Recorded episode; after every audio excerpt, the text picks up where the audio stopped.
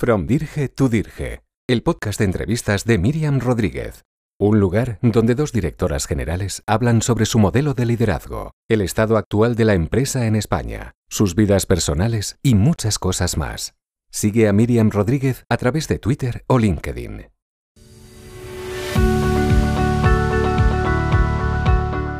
Hola, bienvenidos a todos a un nuevo capítulo de From Dirge to Dirge.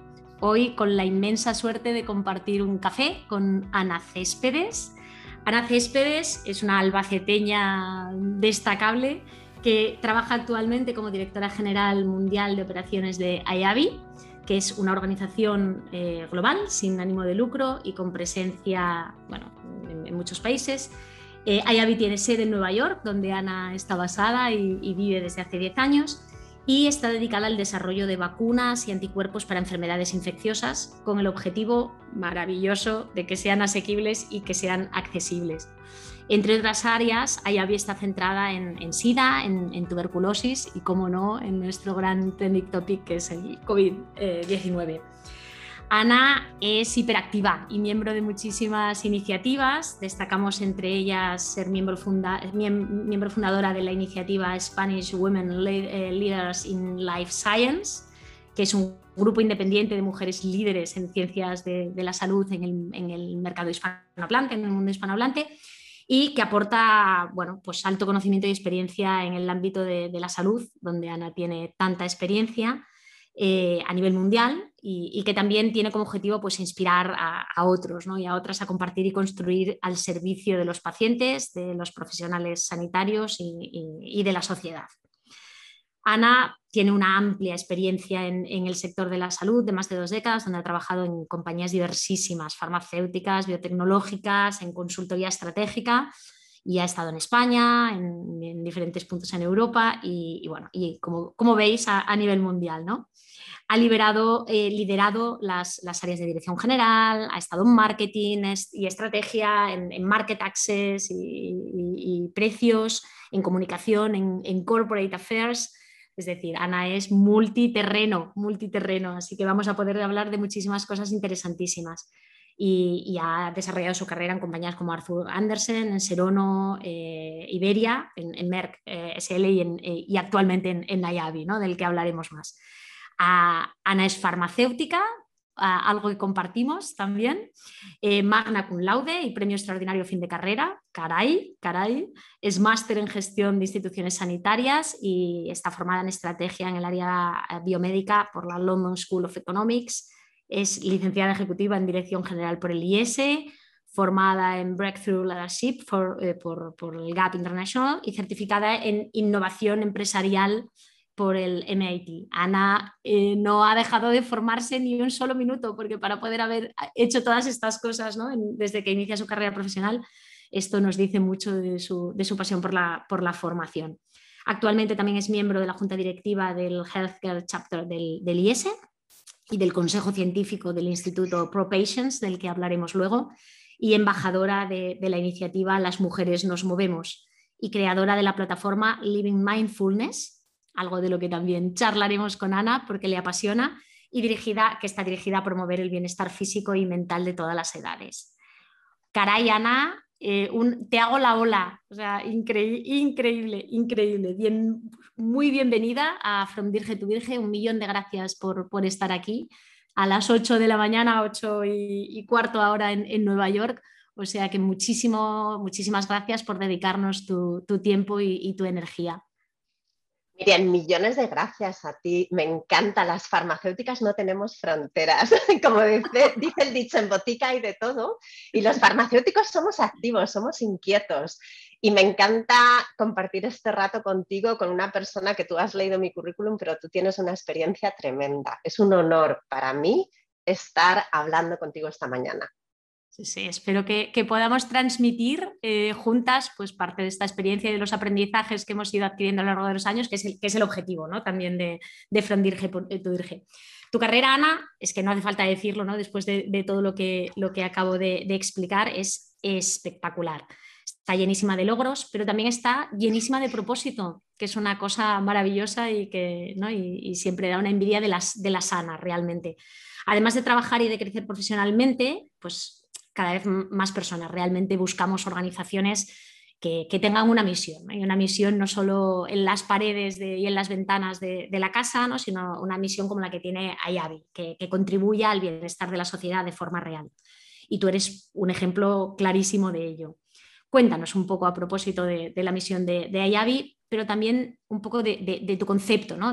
a propósito de, la visión de la misión de las organizaciones con propósito y cómo eso impacta a los que trabajáis ¿no? dentro de estas organizaciones con, este propósito social tan, tan marcado. Fíjate, pasamos, Miriam, un tercio, por lo menos, de nuestra vida trabajando. Y el desarrollo profesional es uno de los ejes clave que contribuye a la felicidad. ¿no? La felicidad, esta que hablamos tanto de ella, se puede conseguir de muchísimas maneras.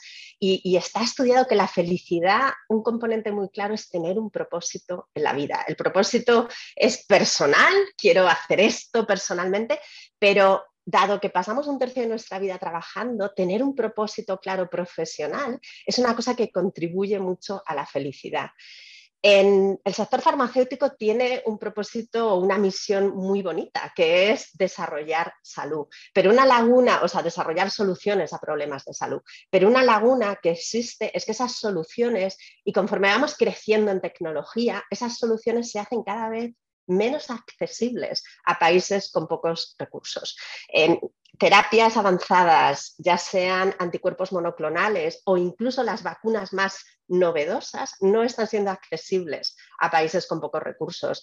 IAVI es una organización que surge para eso, surge para problemas de salud, uno, que no importan o que no son tan relevantes en países de lo que se llaman eh, países de grandes recursos, high income countries o high middle income countries, como por ejemplo la tuberculosis. Cada minuto mueren tres personas de tuberculosis en el mundo, pero esas personas están fundamentalmente en África, India, etc. Por eso es un área clave para nosotros y surge también para problemas de salud que puedan ser mundiales, como por ejemplo el SIDA, pero que tienen un impacto y una necesidad especialmente relevante en África, donde quizás no hay tanto acceso a, prevención, etc. Entonces, en el día a día, esto se traduce, es muy curioso, Miriam, porque no tenemos nuestros valores en las paredes. A mí me llama la atención porque en todas las compañías donde he trabajado siempre estaban en las paredes y aquí no están y los tenemos totalmente interiorizados.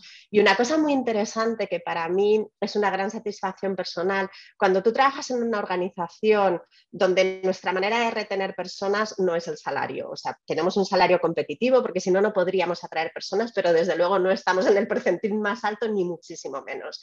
Nuestra manera de atraer es que todo lo que hacemos tiene un propósito. Entonces, cuando estás en reuniones, fíjate, llevo tres años trabajando en Ayavi y nunca he tenido una situación donde el conflicto es una lucha de poder. Podemos no estar de acuerdo y discutimos, pero el objetivo lo tenemos clarísimo todos y eso te ayuda a avanzar de, sin una resistencia que es, muy bonito. No, no, esto es, es, bueno, yo creo que lo has dicho, ¿no? Tenéis los valores donde tienen que estar, ¿no? que no son en las paredes, sino interiorizados eh, en cada uno de los empleados y eso para mí realmente es el mejor sentimiento de pertenencia que, puedes tener en una organización. No es, está claro que el salario es un factor higiénico que debe estar y que tú lo has dicho, ¿no? si no, no eres competitivo. Eh, pero está demostrado, ¿no? No, es lo que más motiva a la gente. Lo que más motiva a la gente es trabajar en, integrado, sentirse parte del proyecto ¿no? y sentir que tiene, que tiene sentido lo que haces cada día, porque tú lo has dicho, le dedicamos mucho tiempo y muchísima energía y muchos sacrificios. O sea, que, es, esencial. Y hablando de misión, Ana, otra de tus actividades más destacables, que antes un poco lo he mencionado, es, tu participación en la Asociación de Pacientes ProPatient, que es una, como hemos dicho, una asociación sin ánimo de lucro con la intención de ayudar, ¿no? Eh, me encanta, porque no, es, no tiene en sí mismo un propósito de desarrollo de un servicio, sino de ayudar a otros a, hacerlo y hacerlo de, de, manera más eficiente, en este caso asociaciones de pacientes eh, pues para que encuentren su hueco ¿no? dentro del sistema sanitario y además para que lo hagan de la manera más profesional y más eficiente posible.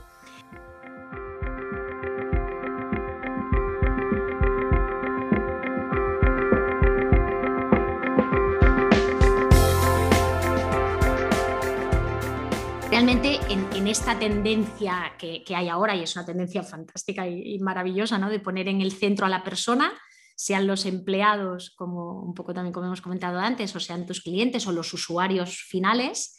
En el sistema sanitario, pues hombre, es obvio o debería de ser más obvio para todos que el cliente y el usuario final es el paciente y es el que tendría que estar en el centro de, bueno, pues de todas las decisiones, de todos los procesos, de todos los resultados que, se buscan en, salud. ¿Qué retos ves tú desde, desde tu posición, ¿no? donde tienes mucho, mucha visión de, todo esto a propósito de, los retos, ¿no? de, las, los challenges que están todavía por, por superar? Es una pregunta muy interesante, Miriam, porque los que llevamos, como tú también, toda nuestra vida trabajando en el sector salud, hemos visto la evolución en muchísimas áreas hacia una inclusión del paciente más y más en la toma de decisiones o al menos captar la opinión del paciente. La salud es un tema donde el paciente tiene mucho que decir porque es el, el que de alguna manera tiene más información. Obviamente, el profesional es el que tiene el conocimiento técnico, en este caso el médico el farmacéutico la enfermera. El gestor de salud tiene un conocimiento sobre precios, sobre acceso, es decir, hay incorporar decisiones de pacientes, farmacéuticos, enfermeras, médicos, obviamente, gestores sanitarios, decisores políticos que tienen que decidir sobre qué está en el portfolio de lo que se cubre y no se cubre, la cartera de, de cobertura sanitaria.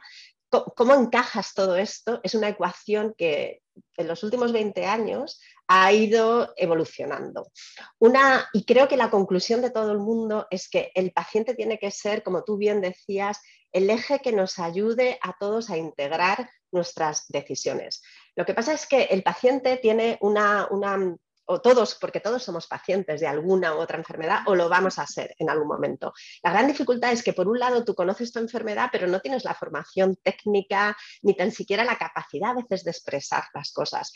Eh, está demostrado que cuando en la toma de decisiones se involucran a los pacientes, hay muchos estudios aquí en Estados Unidos, se consiguen mejores resultados de salud y se consigue disminuir costes. El trabajo es un trabajo en equipo, no es solo el paciente, no es solo el profesional sanitario, no son los gestores, todos juntos para que el paciente pueda tener una contribución relevante a esa toma de decisiones en salud, tiene que estar formado.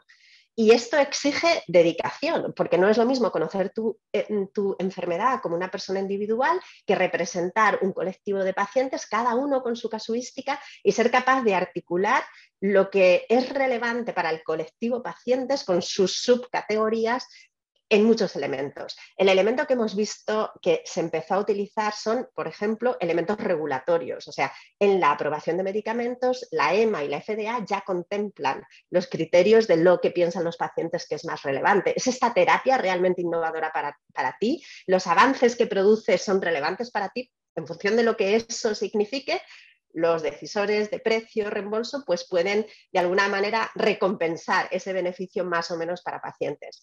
Otro elemento muy relevante es incorporar la perspectiva de pacientes en el propio desarrollo clínico de medicamentos, intentando, y esto lo hemos hecho en Pharma cuando yo trabajaba, intentando integrarles en el desarrollo de los ensayos clínicos. Para todo esto hace falta formación. Y hace falta asociaciones de pacientes fuertes, no asociaciones de pacientes fragmentadas, hace falta asociaciones profesionales. ProPatients se creó hace cuatro años aproximadamente con este objetivo, ayudar a grupos de pacientes de alguna manera que habían surgido de una manera orgánica a profesionalizarse, a formarse, a gestionar la organización de una manera que puedan aportar más valor. Y es una iniciativa preciosa y contempla elementos como cómo ser el director general de una organización de pacientes, Miriam, y tú lo sabes, o sea, es finanzas, es recursos humanos, es reclutar a gente, no es solo hablar de la enfermedad. Y todo esto lo tienes que coordinar. ¿Cómo comunicas? ¿Cómo consigues presupuesto? ¿Cómo gestionas el presupuesto?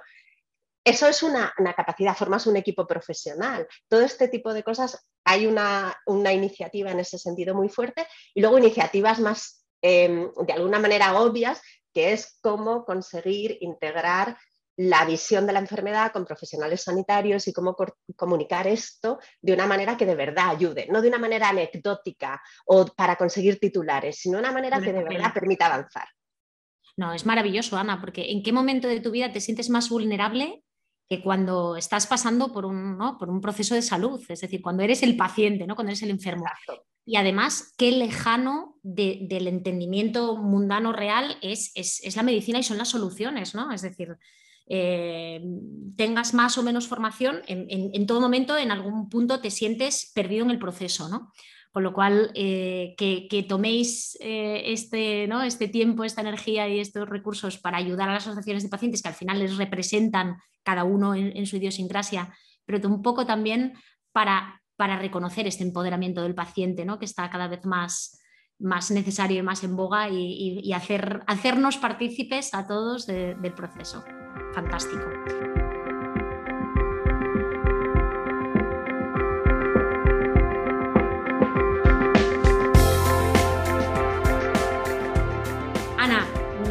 No puedo tenerte aquí y, no preguntarte por el trending topic de, las vacunas, ¿no? COVID. Ahora mismo, bueno, sabes, vosotros estáis más avanzados en Estados Unidos, mucho más avanzados que nosotros. Nosotros vamos a un, ritmo eh, muy, muy, muy adecuado.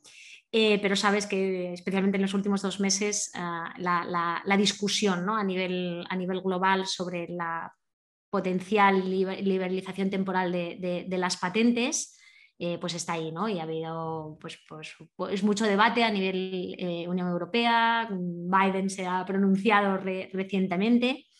Em, nos gustaría conocer tu opinión, ¿no? Y bueno, tu opinión o, la visión oficial, ¿no? De, de, de al, respecto de, esta liberalización y si de verdad de una forma realista y práctica, ¿no? Tú antes decías, una cosa son conseguir titulares o, conseguir eh, ¿no? generar opinión y otra cosa es la realidad, ¿no? de, saltar barreras y, poder superarlas. ¿Crees que esta es realmente la, solución para, hacer la vacuna más, más accesible? La solución que necesitamos, Miriam, es el acceso a las vacunas. El 72% de las dosis las han comprado países con altos recursos y la patente puede ser una, una parte pero la solución real es mucho más compleja. Y centrarse en el problema patentes nos va a quitar mucho tiempo de abordar la solución real, que es una, la principal barrera para el acceso es tener capacidad productiva suficiente, lo cual requiere materia prima suficiente, lo cual requiere instalaciones productivas suficientes y además eh, capacitación tecnológica para producirla. Esto no se consigue. Si mañana se liberasen las patentes, no resolveríamos el problema. Con lo cual, centrar en el momento de una pandemia en, este debate no es probablemente lo más productivo. El debate se tiene que centrar en cómo conseguimos hacer llegar más dosis a África, India, Latinoamérica, etcétera. No, estoy, estoy 100% de acuerdo contigo, ¿no? Yo creo que es un debate que, está bien que esté encima de la mesa porque, porque significa que, todos nos, nos debemos implicar en, buscar esta solución que acabas de decir, que al final es que la vacuna llegue a todas partes y que llegue en tiempo lo más corto posible. Eh, pero estoy de acuerdo que es un problema multifactorial y que, la, liberalización es el, es el fácil, ¿no? es el del titular pero, pero, pero, es cierto que hay muchas más cosas que todos debemos, por, las que todos debemos luchar a nivel corporativo y a nivel gobiernos para que esto sea posible. Em, Ana, mm, eres miembro de, una iniciativa que, a mí me, encanta, que es preciosa, que es el, Spanish eh, Women Leaders in Life Science y bueno, pues como decíamos antes, que, cuya misión es pues, promover una cultura sanitaria que, ayude a, compartir, que, ayude a construir realmente con, el foco en, pacientes, en profesionales sanitarios y profesionales del sector en general y, sobre todo en, la sociedad en general, eh, mejorando la calidad de vida. Eh, realmente eh, es, una iniciativa de, liderazgo femenino en el área de salud maravilloso y, tú eres un, pilar importante. Cuéntanos más un poco de la iniciativa y cuéntanos un poco cuál crees tú que son los retos y las asignaturas pendientes que como mujeres en el sector de la salud y en general ¿no? debemos abordar en materias de liderazgo. Pues pensamos o sea, esto surge ah, de una manera muy orgánica. Un grupo de mujeres que llevamos trabajando más de dos décadas juntas, responsables políticas, responsables de industria farmacéutica, de medios de comunicación, psicólogas, responsables de colegios profesionales, en nuestra actividad profesional, hemos hecho juntas en las últimas dos décadas cientos de iniciativas. Y esta manera de colaborar donde te conoces, donde comprendes los problemas de los farmacéuticos, de los médicos, de las enfermeras, que no es un todo suma cero, es que todos podemos ganar mucho juntos poniendo nuestra energía, es lo que nos llevó de una manera orgánica a decir, vamos a montar un grupo donde podamos poner de una manera junta nuestra energía.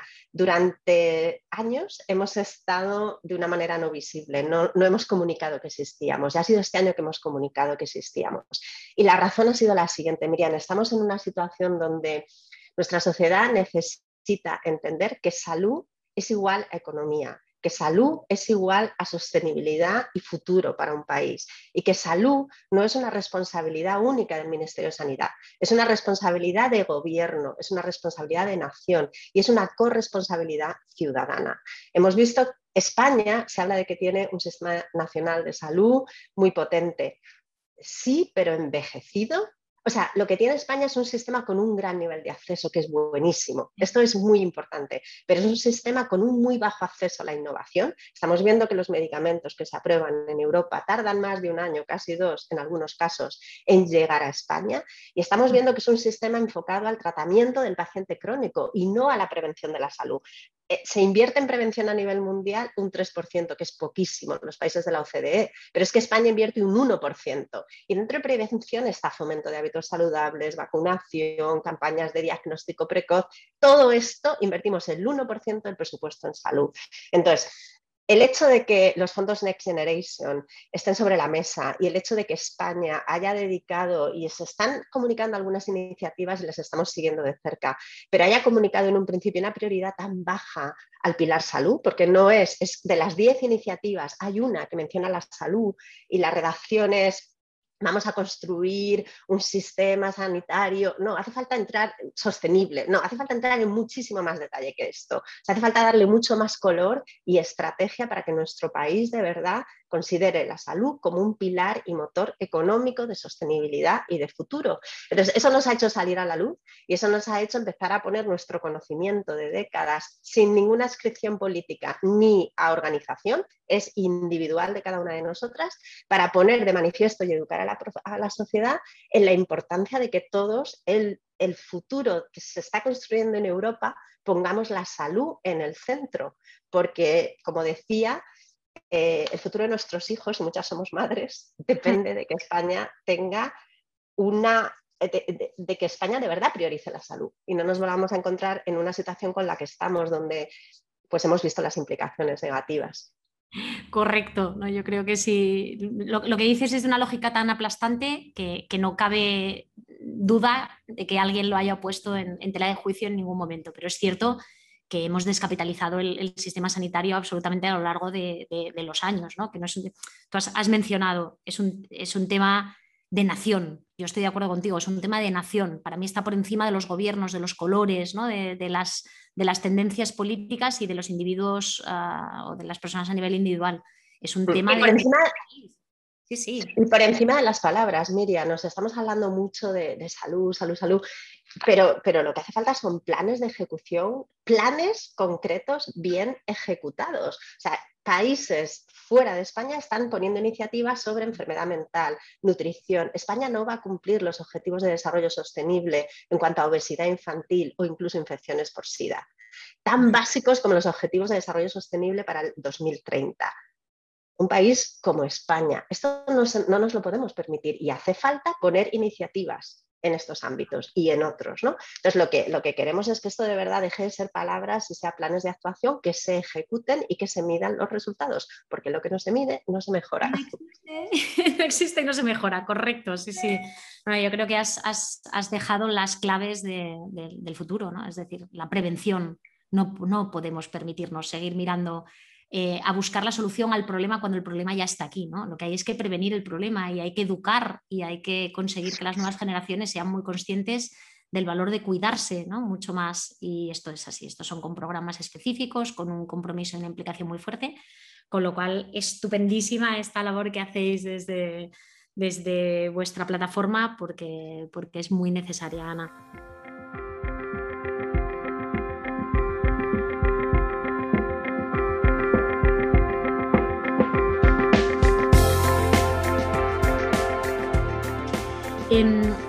Hablando de, del Spanish Women Leaders in, Life Science, tenéis una, de vuestras misiones es, mejorar la calidad de vida, ¿no? como, como habías dicho. Yo sé que el, que el well-being es para ti una de, tus pasiones y de tus intereses. ¿no? Y, además yo creo que debería de serlo, no, de Ana, a ver si desde aquí impulsamos más que, y hacerlo partícipe e inspiramos a, mucha gente. Cuéntanos, ¿cuál es tu decálogo para, el cuidado, para el, para el balance ¿no? entre la salud, entre cuerpo y mente, entre personal, profesional, em, para conseguir este equilibrio? ¿Qué haces? ¿Qué, qué te funciona, Ana? Hmm. Pues sí, la verdad que, Miriam, esta es una, pasión personal, también fruto quizás de experiencias no tan exitosas personales, momentos en los que mm, he desatendido esa parte y he visto las consecuencias, ¿no? porque también hay que aprender de, lo negativo. Em, hay mucha ciencia sobre, sobre el autocuidado y como persona que me gusta la ciencia, pues llevo muchos años estudiándola y mi fórmula se basa en cuatro ejes que, están basados en la ciencia. Una es el ejercicio físico, está demostrado. Las personas necesitamos hacer un mínimo de 150 minutos a la semana de ejercicio. El otro es el ejercicio mental. La mente es un músculo que se entrena nuestra mente tiene tendencias a ir a direcciones que no son las adecuadas. Esa emisora negativa que te dice todas las cosas que, haces mal y que, te, y refuerza lo negativo. Eso es como la mente funciona. Pero eso es como los abdominales y se hacen entrenamientos mentales que te ayudan a irte a los sitios que te hacen más productiva ejercicio mental. El tercero es el sueño, Miriam. Está totalmente demostrado que nos creemos que podemos vencer y vivir más durmiendo menos, porque así conseguimos salir más de acertar. La realidad es que nuestro cuerpo con menos de siete horas no tiene la capacidad cognitiva adecuada, no tiene la capacidad de respuesta adecuada, no tiene vivimos más horas despiertos, pero las saboreamos menos. Y, y, ese aprendizaje está basado en datos, en estudios clínicos de cómo tu sistema inmunitario, tu sistema cardiovascular, tu sistema reproductivo se impactan con lo que se llama deprivación de sueño, ¿no? que se habla muchísimo. El 98% de las personas necesita 7 horas mínimo de sueño. Y, la cuarta es la alimentación.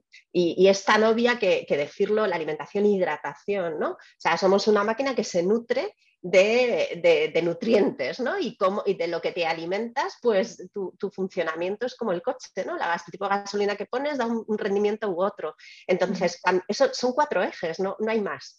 Y, hay que conocerlos, tenemos que estar todos educados. A mí me ha costado mucho autoestudio, ¿no? Aprenderlo, porque a veces hay mucho personas que no son profesionales y que lo abordan con una perspectiva un poco casi, no sé, sin datos y como dietas milagro o, iniciativas un poco curiosas, ¿no? E, está basado en ciencia, son datos y es un poco lo que casi sentido común y a mi juicio son cuatro pilares que toda persona debería porque contribuyen a tu rendimiento personal y profesional. Eso sí, es un, es un muy buen resumen, muy, una vez más, ¿no? Es muy obvio, pero es, es que es sentido común, es así.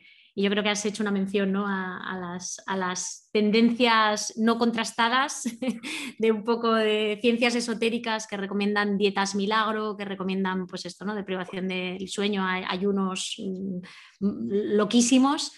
Y yo creo que, has, dado, has dado la clave. Basado en ciencia, basado en conocimiento, cuidarse muchísimo, pero, pero sin, inventar eh, ¿no? más allá de lo que el cuerpo realmente responde y lo que, lo que debe de ser.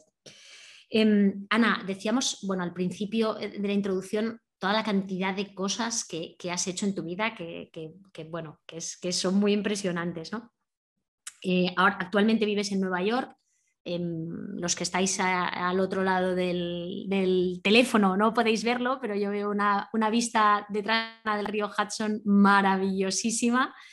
Em, y, hasta ahí pues, pues la ha llevado un, camino cargado de experiencias, ¿no? la, internalización, internacionalización del, talento no es fácil, ¿no? hay, hay barreras, eh, hay barreras y algunas de ellas son, son personales de, cada, uno. Y yo creo que para, los españoles es, una cierta asignatura pendiente, ¿no? atrevernos. Em, pero por otra parte, también lo es un poco la recuperación del talento, ¿no? de los talentos que se han ido fuera porque han estado más reconocidos o porque han tenido eh, oportunidades eh, pues, pues más interesantes de las que les ofrecía España. Cuéntanos un poco tu visión al respecto basada en esta experiencia y, cómo ha sido un poco ¿no? esa transición tuya eh, y tu experiencia como, como expat. Pues mi visión, uh, Miriam, es que el mundo es una casa muy grande donde naces en una habitación y es una pena que no te atrevas a explorar otras habitaciones, pero eso no quiere decir que la habitación donde naces la dejas de tener. Yo creo que soy más española desde que estoy fuera de España y soy una defensora de la cultura, la comida, la bebida y el baile, que me encanta el flamenco español. Sin embargo, la oportunidad de enriquecerme con elementos culturales donde otros países destacan, por ejemplo, la comunicación, por ejemplo, la priorización de la salud y la innovación, que son elementos claves en Estados Unidos, me ayuda a enriquecer mi propio país. Siempre he vivido muy conectada a España, llevo 10 años fuera, pero no suelen pasar más de 6, 8 semanas que voy a España, mantengo mi red de contactos profesionales en España y más que mantenerla, intento llevar para España todo lo que puedo. Entonces, probablemente pongo más de mi tiempo libre y mi contribución social en iniciativas en España que lo hago en Estados Unidos porque trabajo aquí. Entonces aquí por definición estoy muy involucrada.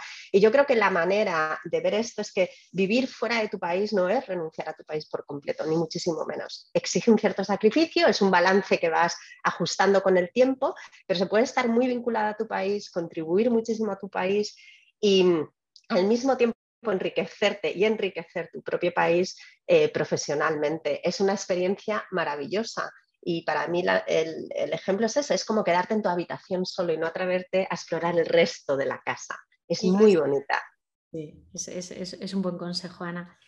Em, eh, a lo largo de, tu experiencia, em, en, términos de, gestión del talento ¿no? y, de, también de, inclusividad, ¿no? vamos a hacerlo más amplio, de inclusividad y de, igualdad, em, ¿qué diferencias has encontrado tú desde en España, Europa, Estados Unidos a nivel cultural? Porque es evidente ¿no? que las culturas mm, marcan mucho el, comportamiento.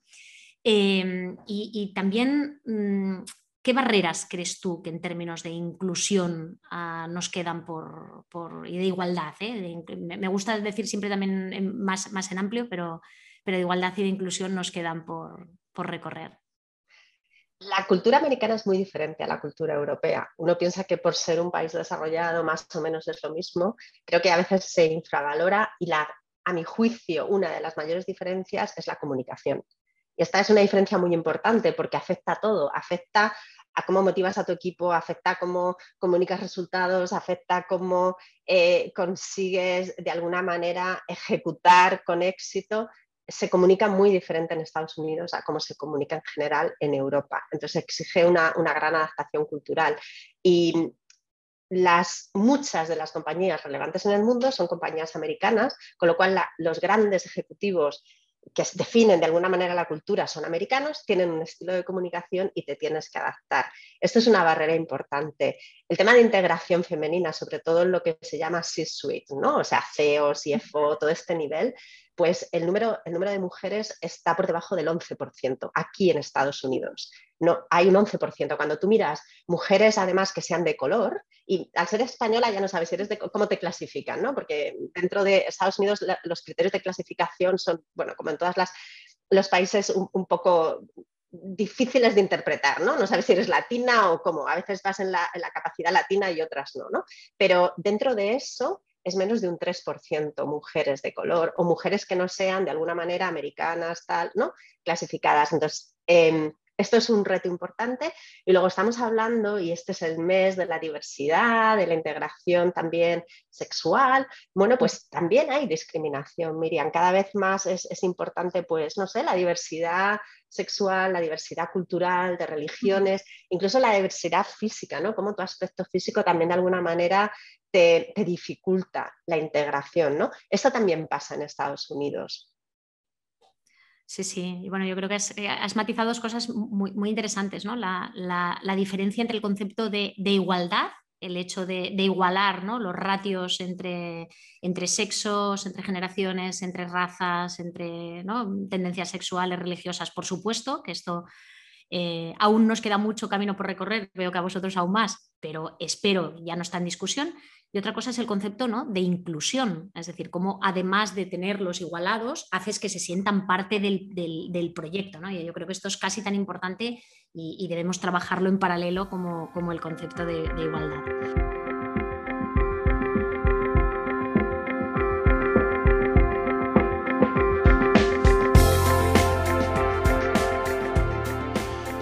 Hablar un poco de, la Ana persona, ¿no? Eh, que has hecho tantas cosas y, ¿no? y has, tenido tantísimas experiencias que, enriquecen mucho y que te transforman, ¿no? es inevitable que las experiencias que tienes en la vida te, transformen.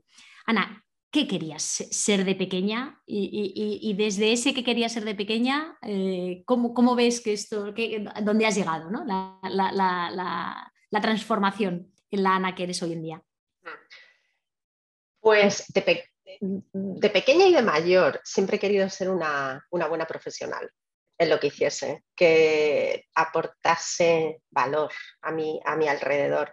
La pasión por la ciencia fue bastante temprana y por eso estudié farmacia y por eso he continuado en el sector de la salud en distintas facetas, pero en facetas muy diferentes porque realmente mi motivación es hacer un buen trabajo ahí donde esté. Bueno, es un buen consejo. Yo, nosotros siempre se lo damos a, nuestros hijos esto, ¿no? Este, esta frase que acabas de decir. Hagas lo que hagas, hazlo bien. Todo, todo está bien, ¿no? Si es tu vocación, si es tu pasión, si es tu interés, eh, pero esfuérzate y, hazlo bien. Yo creo que es un, gran consejo, Ana. Para aportar valor y para ser un buen profesional, hagas lo que hagas, hazlo bien. Si pudieses hoy darle, siendo la Ana que eres hoy en día, ¿no? y que se ha transformado y que ha aprendido de, muchas cosas, seguro buenas y malas experiencias a lo largo de tu vida, si pudieses hablar con aquella Ana, no sé, de 8, 10 años, 12 años, ¿qué, consejo le darías? Pues a lo largo de los años he ido depurando lo que yo llamo mi mantra profesional. En inglés es leadership stand. Y forma parte de lo que me gustaría haber sabido antes. Son tres consejos, foco, disciplina y autoconfianza. Para mí son las tres claves. Mm, menuda perla de consejo. Buenísimo, Ana. Muchas gracias. Bueno, ya nos has dicho que eres más española ahora que, cuando vivías en España, ¿no? A mí a, otro nivel me pasa con, la asturianidad, que soy más asturiana cada, cada minuto que paso fuera de allí. Así que la siguiente pregunta que te voy a decir, ¿cuál es tu comida favorita? una frivolidad, pero ¿cuál es tu comida favorita? ¿Es una comida española o...? Pues me encantan los huevos fritos con patatas. Oh. me encantan. En, Albacete los llamamos huevos al montón.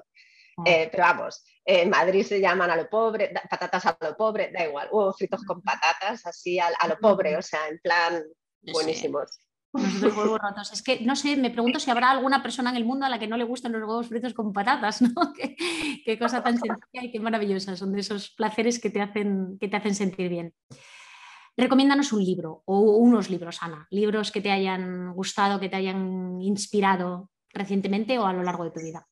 Pues mira, os voy a recomendar uno que lo tengo conmigo, aunque no lo vais a ver, lo vais a oír, que se llama Finding the Space to Lead Encontrando el espacio para liderar. Em, lo escribió Janice Marturano y este libro fue mi introducción hace ya bastantes años al concepto de, mindfulness y en particular a cómo aplicar mindfulness no, va de meditación, va de vivir el presente, va de alguna manera de saborear en ese momento todo lo que haces y de alguna manera disfrutarlo. Mi introducción a ese concepto fue a través de Yanis Marturano y este libro que leí. Además, Yanis lo escribe este libro después de haber ido a un sitio y yo viajé a ese sitio precisamente para sentir las cosas que ella describía en el libro. Y es un poco como mi guía en, distintos en distintas áreas y, el nombre es muy relevante porque es encontrar el espacio para liderar. Cuando eres mm. un líder, a veces llenas tu espacio de ejecución y saber encontrar tu espacio para liderar es, es importante para liderar no solo la parte profesional. Y me gustaría destacar, Miriam, que todos somos líderes aunque no queramos. Yo me encanta la gente que dice, no, es que yo no quiero liderar, ya, pero es que tu vida solo la vas a liderar tú. Entonces, este libro te ayuda a encontrar espacio para liderar no solo profesionalmente, sino tu vida a nivel personal, que tienes que encontrar ese espacio. otro consejazo, apuntadísimo, apuntadísimo, Ana. Y ya para, cerrar, una pregunta que, le hago a todas mis invitadas, ¿no? Y es una frase que te inspire o un concepto que, que te inspire, Ana. Pues mira, em, hay una frase que siempre de alguna manera me la tengo detrás de la mente, está, ya tanto conmigo que, a veces ya la tengo súper interiorizada. Es una frase de Picasso, la puse en mi tesis y luego curiosamente eh, Laura González Molero la puso en nuestras oficinas, en Serón en Madrid, que luego fueron las oficinas de Merck. Y es que la inspiración exista, no dependa de mí, no depende de mí, pero que me encuentre trabajando sí depende de mí. Y mm, es una fase que guía mucho lo, que yo pienso. A veces tenemos buena suerte, mala suerte, estamos inspirados, otras veces no encontramos ni ganas para mandar un email, ¿no? Pero, pero, pero si estás ahí trabajando, llega.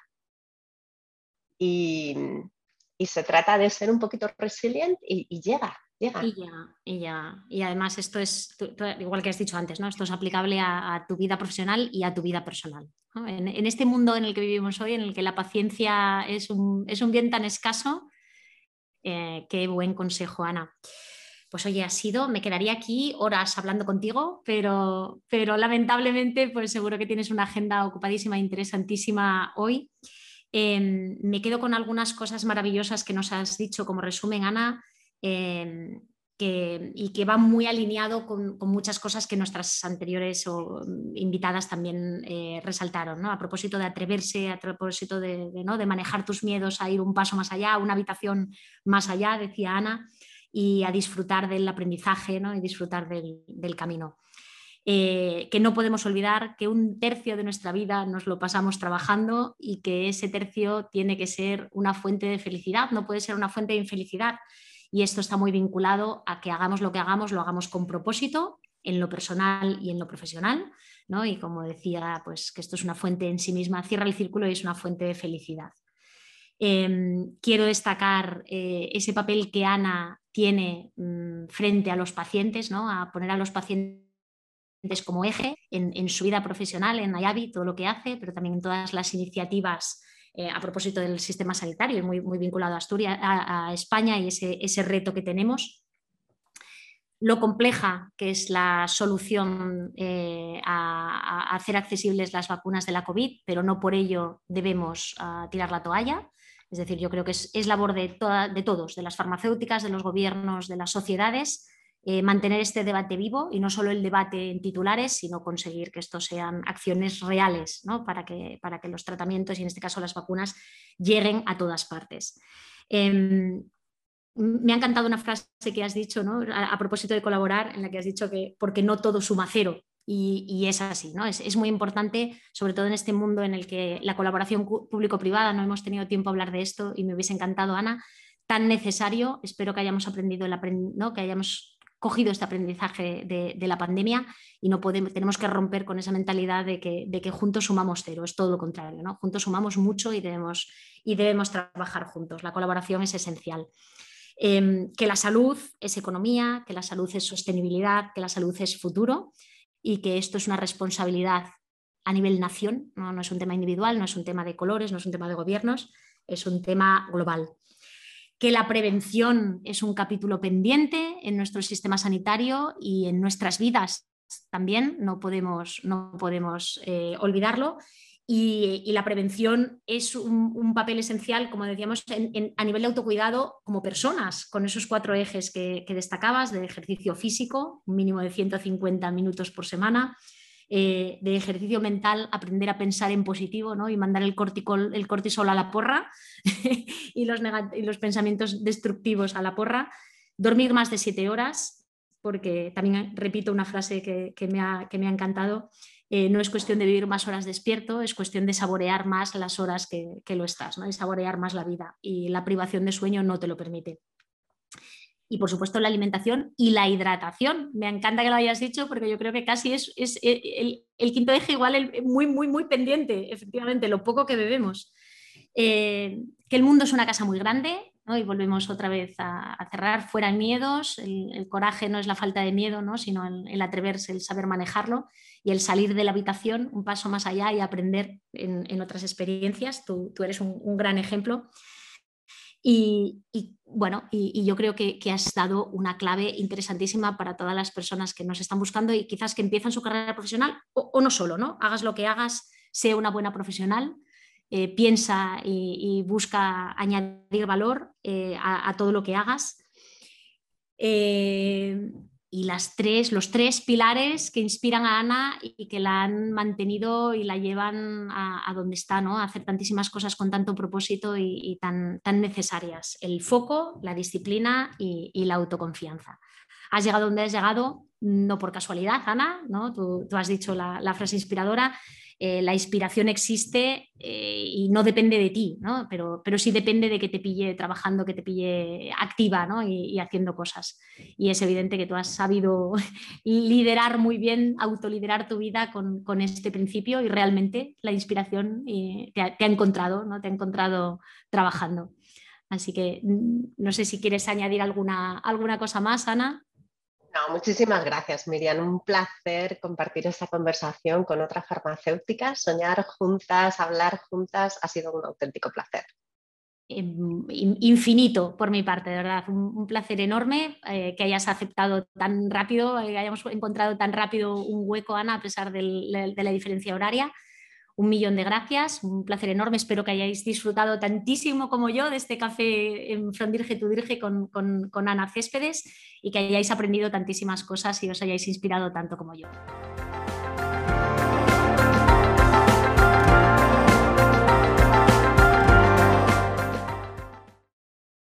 From Dirge to Dirge, el podcast de entrevistas de Miriam Rodríguez. Un lugar donde dos directoras generales hablan sobre su modelo de liderazgo, el estado actual de la empresa en España, sus vidas personales y muchas cosas más. Sigue a Miriam Rodríguez a través de Twitter o LinkedIn.